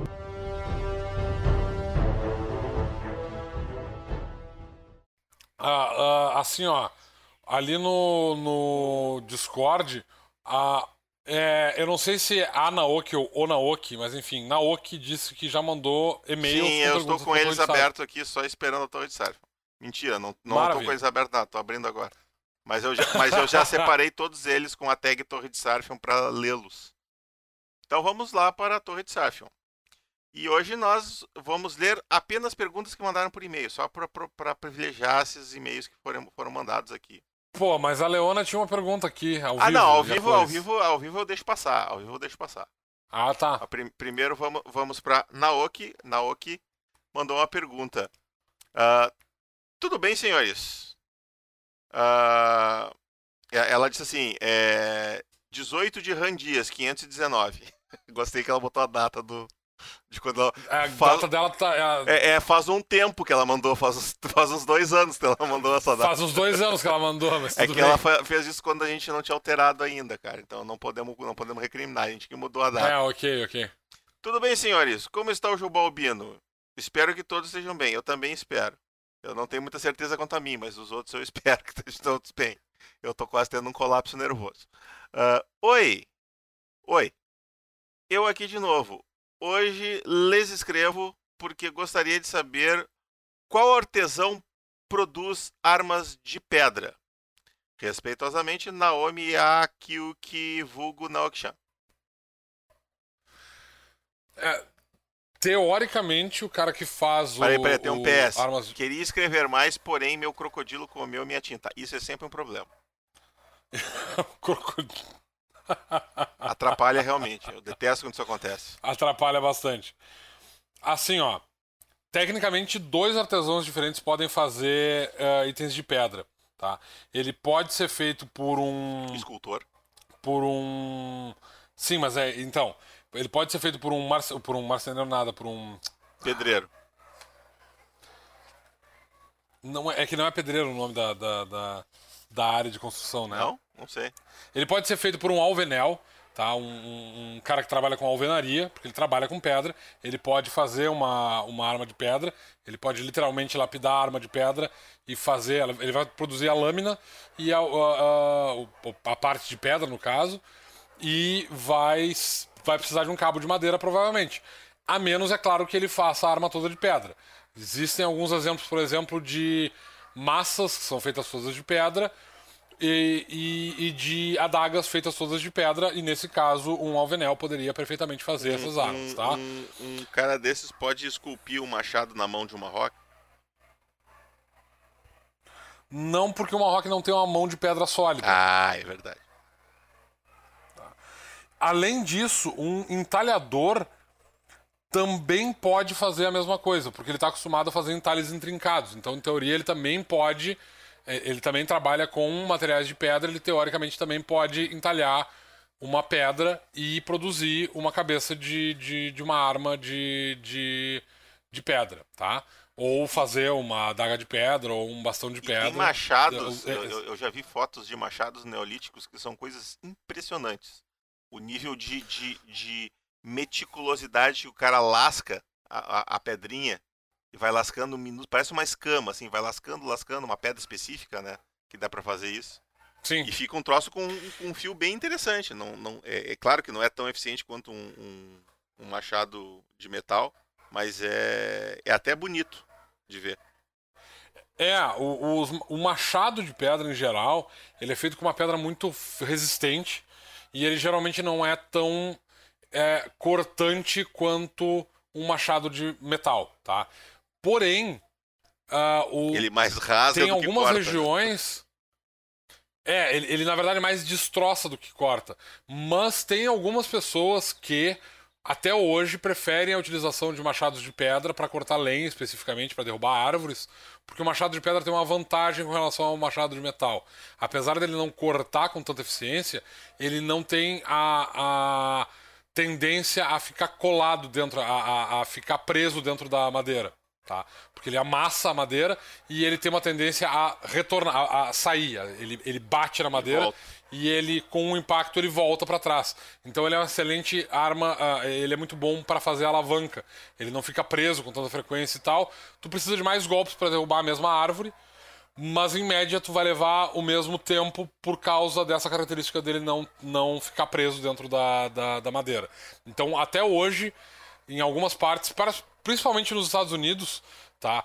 Ah, mas tem alguns lugares da Europa, se não me engano também, que os machados de pedra ainda são preferidos aos machados de, de, de metal para derrubada de árvores. Então ela, ele é uma arma eficiente, tá? Ele não é uma arma feita. Ele não, não, não segue a mesma lógica de fazer uma arma, por exemplo, de obsidiana, que tu vai ter uma arma extremamente lascada e, e com uma, um, um fio extremamente fino que é muito bom para cortar. Isso geralmente é deixado para adagas, né? Que tu não vai usar em geral em combate, tu vai usá-las literalmente para cortar carne ou cordas, coisas mais que não vão danificar o fio, porque elas tendem a quebrar muito facilmente. Enquanto que, em geral, para combate, é mais comum tu ter armas de contusão. Uma cabeça, por exemplo, uma. ah, imagina um donut de pedra, por exemplo, isso é muito comum. Tu ter massas que tem esse formato, assim, né? Arredondado com um buraco no meio, tu vai passar o cabo ali e tu vai usar isso como uma massa de pedra, ou então machados de pedra que vão ter essa ponta mais afinada, né? Um pouco mais fina, e que vão servir para amassar e cortar ao mesmo tempo. Ok. Ah, Agora uma pergunta do Padovese. O Rubens Matheus Padovese mandou. Na verdade, ele mandou duas perguntas aqui por, por e-mail. A primeira é. Tá bom, ele, ele diz: Oi, oi. Ah, como estou ouvindo o podcast novamente, tenho certeza de que em um dos primeiros vocês falam que ia ter baterias de mana, mas que não tinham feito ainda. Já no episódio 22, ah, me respondendo, inclusive, dizem que isso desequilibraria o sistema. Vocês testaram? Tiveram tempo de repensar? Só por curiosidade mesmo, porque do porquê da mudança. Abraços. Bom, é, o, o- na verdade, quem criou originalmente as baterias de mana foi o Luciano. Isso. tá? Ah, eu cheguei a ter um jogador na minha mesa que usou a regra de baterias de mana e eu eh, eventualmente tirei todos os itens que tinham baterias de mana dele porque ele, ele, ele se tornou um conjurador estupidamente forte porque ele podia fazer magias. eh, ele não. Ele, ele, ele dominava o, o, o jogo por causa da- da- do excesso de mana que ele tinha. Porque ele podia lançar magias muito poderosas todo combate sem ah, ah, sem precisar parar para descansar e tal. E ele acabava tendo uma. um- um- um- um- a quantidade de dano que ele era capaz de produzir era muito mais alto do que dos outros jogadores, dos outros personagens que precisavam de mana. Mesmo que tu tenha, por exemplo, guerreiros que não, tecnicamente não precisam de mana para fazer dano, né? Porque eles podem simplesmente bater com suas armas. A mesma coisa com um arqueiro. O fato é que se tu tem baterias de mana, mesmo que elas não sejam muito grandes assim, tal, baterias de mana com 20, 30 pontos de mana dentro, elas desequilibram muito porque tu pode fazer magias extremamente fortes com elas e, uh, gastar elas inicialmente e depois começar a usar o teu, o teu próprio mana, e isso permite que tu dure muito mais tempo em vários combates uh, longos ou em vários combates consecutivos.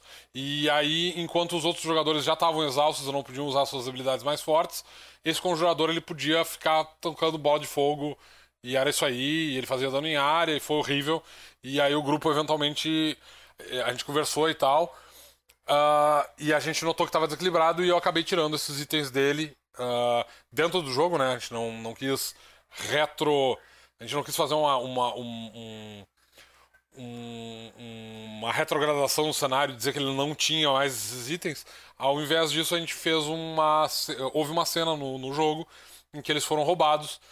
E a maior parte, além de pequenos itens que, que eles perderam, a maior parte dos itens que eles perderam, na verdade, importantes, foram as baterias de mana porque o grupo achou que eram desequilibrados demais.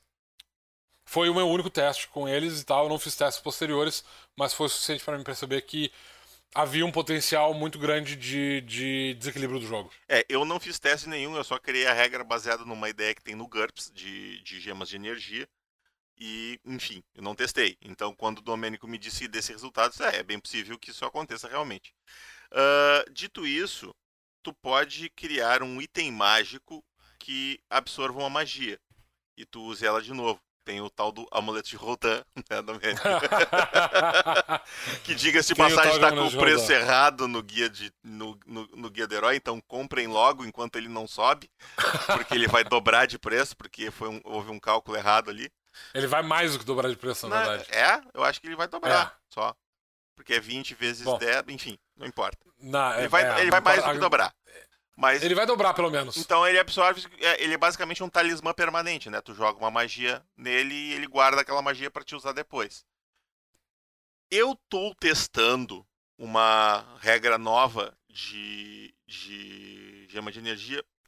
Eu não tive chance, eu testei ela só uma vez por enquanto, ainda não deu problema, mas como eram personagens de primeiro nível, né? Tu não tem ainda todo um, um potencial. Preciso testar ela, até vou ver se eu faço uma hora um teste disso. Mas basicamente eu estou contabilizando a ideia de para equilibrar esse problema que o Domênico sentiu. Eu estou basicamente criando uma perda de energia quando tu carrega a bateria maior. Então tu, tu tem tipo, gasta 5 para 1.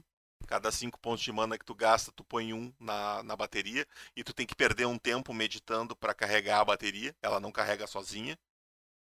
E é isso. É, e aí eu te, tenho algumas outras mecânicas também, tipo que com o tempo, se a bateria a bateria vai perdendo vai perdendo energia também, que nem uma bateria de celular. Se tu deixar parado, ela vai perder energia. Ela, ela, ela tem a como é coisa tem uma durabilidade aquela energia. Ela perde um ponto de energia por dia. Uh, e eu estou testando isso, mas né, ainda, ainda não está oficial. Não sei se vai ficar oficial um dia, não sei se vai funcionar. É, precisa ter cuidado justamente por causa dessa coisa que o Domênico falou de tu ter o, um conjurador com um monte de, bate, de gema de energia tornando isso tornando o ato de fazer magias poderosas uma coisa constante no combate não uma vez só no combate sabe? chega lá e faz três tempestade glacial no, no combate sabe é, eu, eu, na verdade, como eu disse, eu o meu, a minha experiência foi com um conjurador, mas as gemas de energia, nas regras, elas podem ser usadas por qualquer um. Então tu tem é. a possibilidade de ter um guerreiro, por exemplo, que vai ficar usando o golpe devastador várias vezes no combate. Isso já foi uma coisa que eu mudei, só conjurador pode usar gema de energia. Eu não, não, ah, não, não, usa mais para outras classes, é só para só pra conjurar magia mesmo. Enfim, espero que você tenha respondido o porquê que a gente não sabe se vai voltar a ter uh, baterias de mana no, no sistema. Uh, aqui tem mais perguntas do Matheus. Uh, olá, valeu pela resposta sobre espíritos no Mightcast 25, aquele sobre a feeding. Uh, achei muito legal os vários desdobramentos que a resposta leva. Entendi, mas acho que devia ter sido mais claro na minha pergunta. É provável. Uh, vamos ver se acerto agora. Estamos na torcida. A pergunta é: o espírito em si, depois de muito tempo no plano dos espíritos, vai ser absorvido por ele de forma natural ou o plano ou no plano que ficar habitando? Não, não existe uma o, o, o plano espiritual, ele não é um plano estável. Nada, ele é estático de, ele é uma barreira. Como a gente acabou de falar sobre isso inclusive isso. aqui, ele na verdade é uma barreira entre dois planos, tá? Então o que acontece com o plano espiritual é uma uma uma criatura que que morre e o espírito dela vai para lá, tá? Esse espírito vai ficar em caráter temporário nesse plano sempre.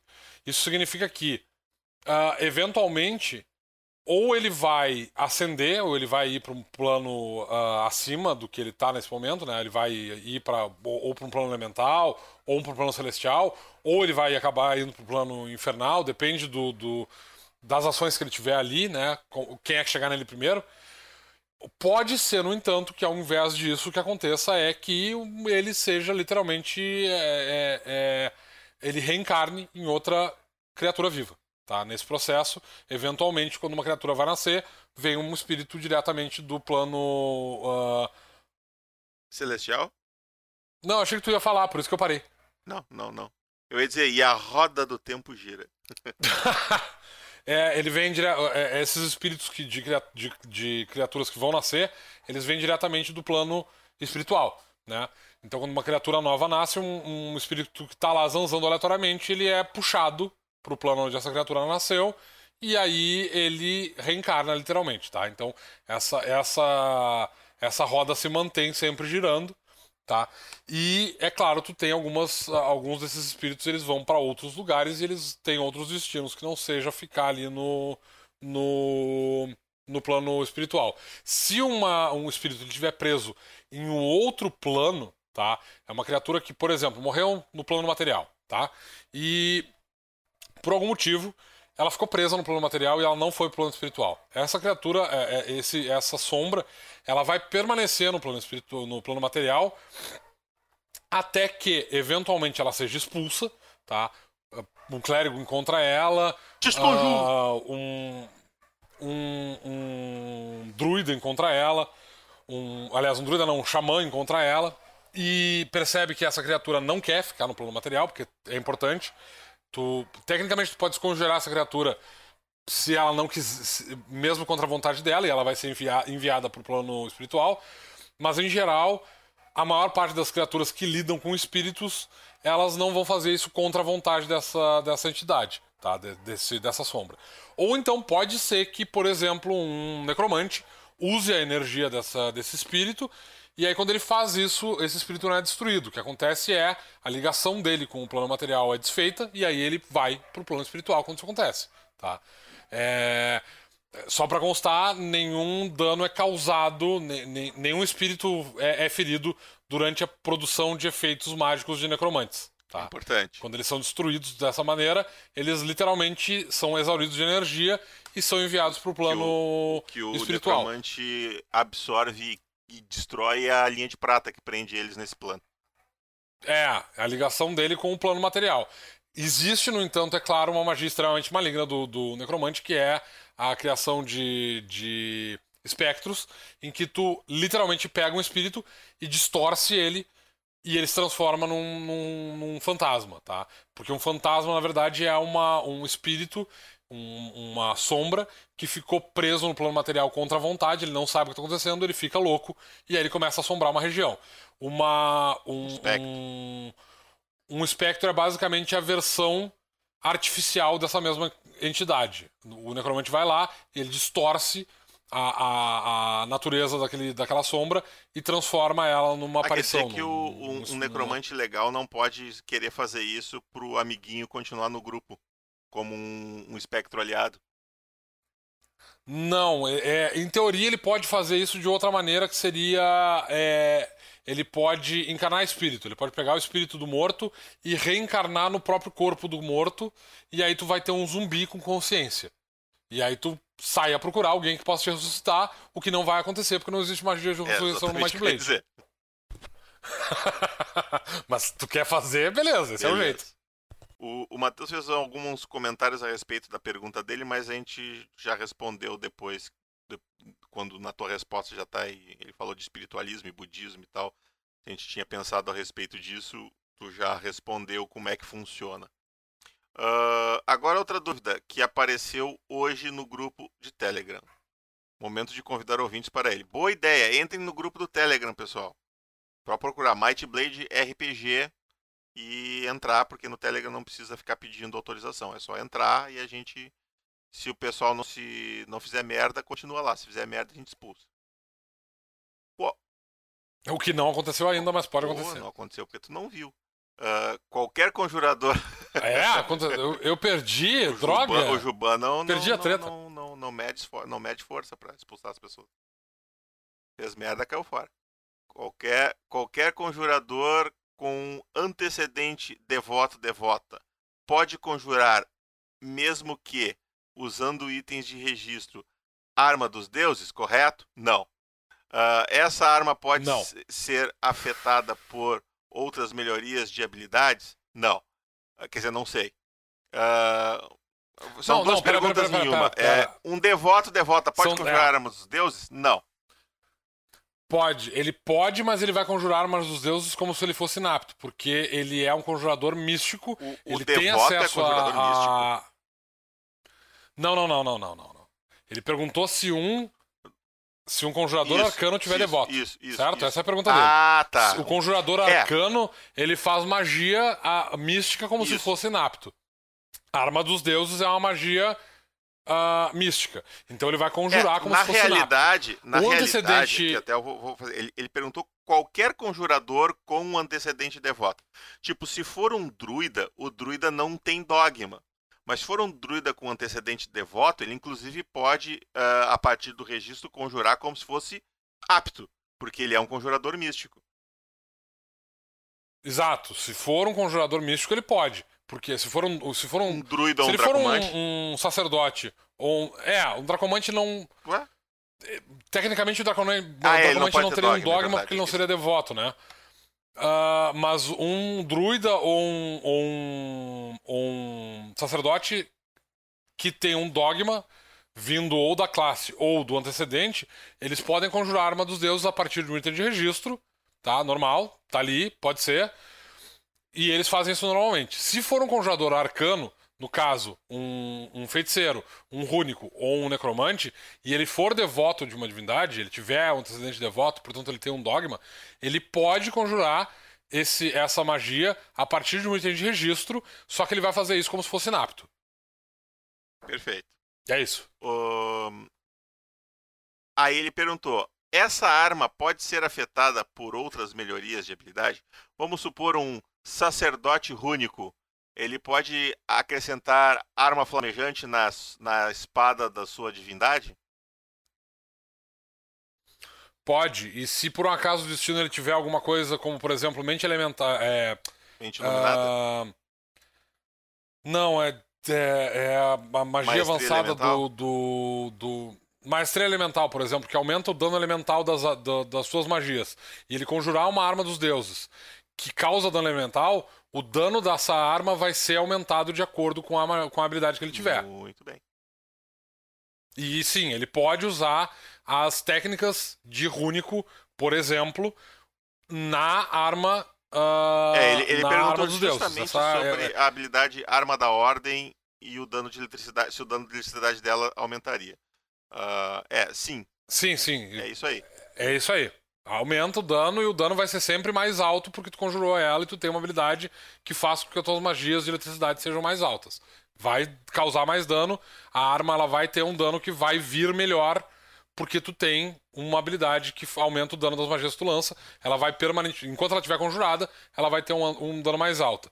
E ela funciona como uma arma para todos os, os propósitos, inclusive para conjurar as técnicas do, do Rúnico. Mas tem um detalhe importante: o Rúnico, para ele poder usar armas que uh, para o Runico poder usar as técnicas dele numa arma, essa arma tem que ter a runa pessoal dele.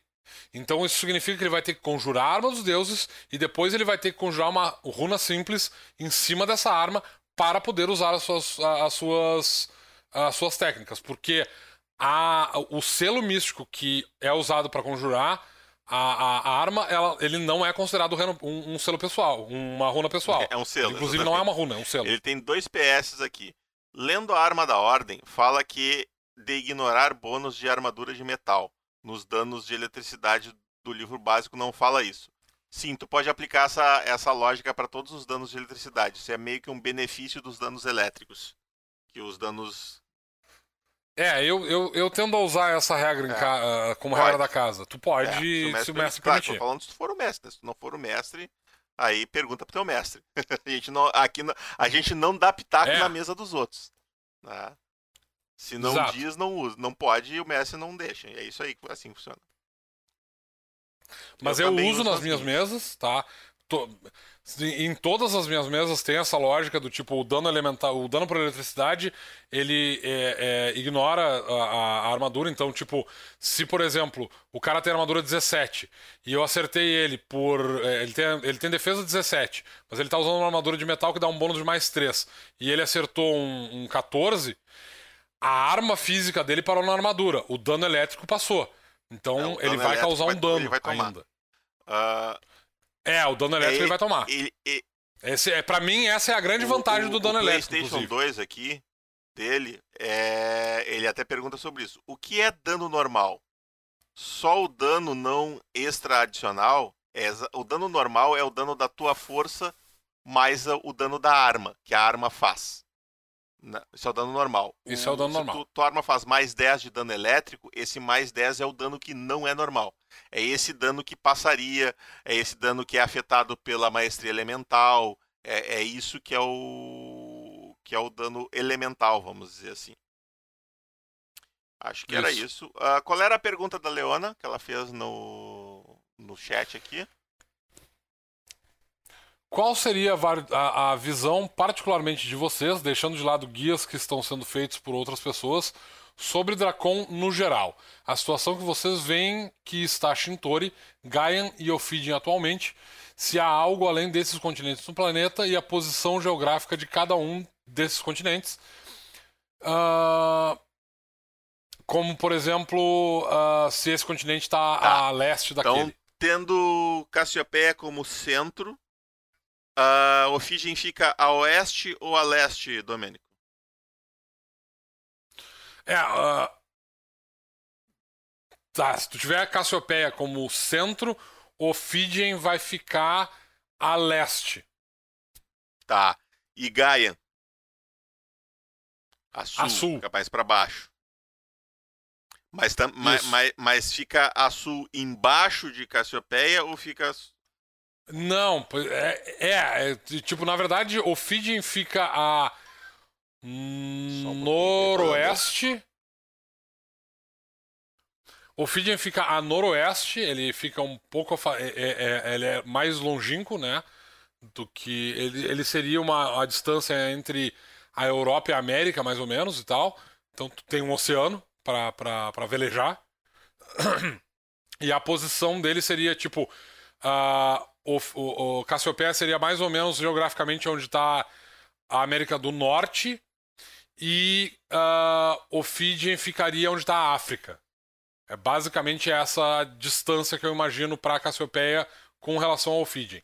No caso de Gaian, eu imagino que imagina, eu imagino Gaian como sendo uh, estando ao sul a sudo... Sudonorte. Este. Sudoeste. Não, sudonorte. A sudoeste. Imaginando que, tipo assim, ele é uma, uma, ela tem uma, uma, um arquipélago de ilhas e depois ela tem uma massa continental maior, então ela seria mais ou menos o equivalente à, à Oceania. E ela estaria um pouco mais abaixo à direita de, de, de Cassiopeia. E aí Shintori, por sua vez, estaria diametralmente do outro lado do.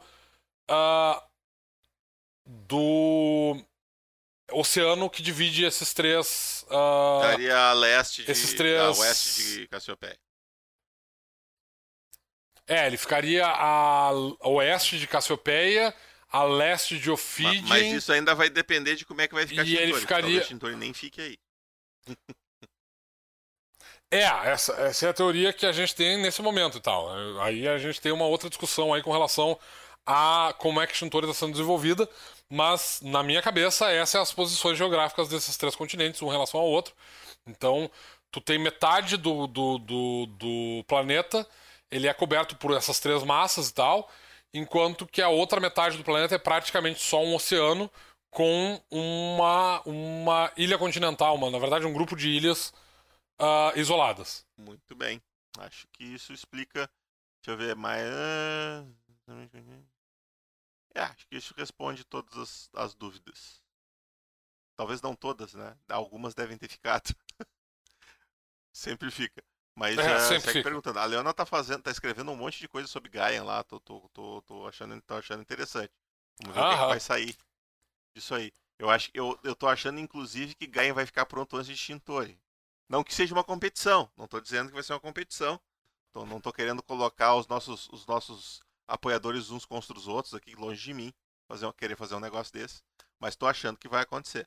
É, na verdade o grande problema de Shintori é ah, como eu estou trabalhando muito no, no, no- no- no material dos livros que foram financiados, né?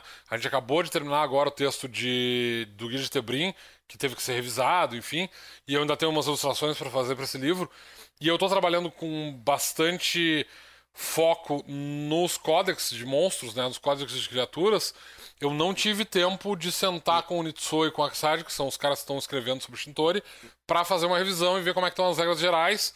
E o trabalho deles está parado por causa minha. Então, tipo assim, o problema não é que o material deles não esteja em desenvolvimento, é que eles chegaram em um ponto que não dá para desenvolver mais sem que a gente sente com eles e diga, ah, então tá, isso aqui pode, isso aqui não pode, corta isso aqui, tira aquilo lá, bota isso. Ex- Lembra disso, a culpa é esse do tipo coisa. Domênico, ele bota em quem ele quiser. É, nesse caso a culpa é minha mesmo. Então tá, gente. E como eu sempre digo, eu e Domênico somos os portadores da Might Blade, mas nós carregamos ela para vocês.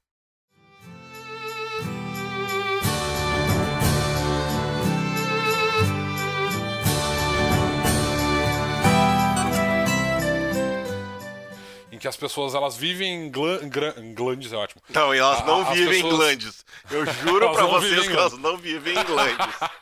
Isso vai pros As cortes pessoas- no final do, do, do- episódio.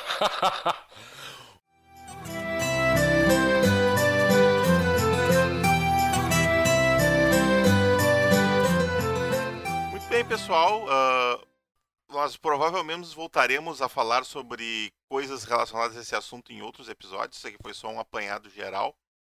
Ah, fiquem, fiquem de boa, fiquem em casa se puderem. E como eu sempre digo, eu e o Domênico somos os portadores da March Blade e eu me. Eu morri.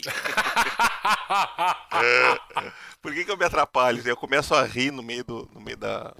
Viu? É, tu, tu tá fazendo um trabalho muito bom de, de atrapalhar a mim e a ti nas linhas de raciocínio. Hum, deve ser isso. É o caos, Domênico. É o caos. É o caos, cara, é o caos.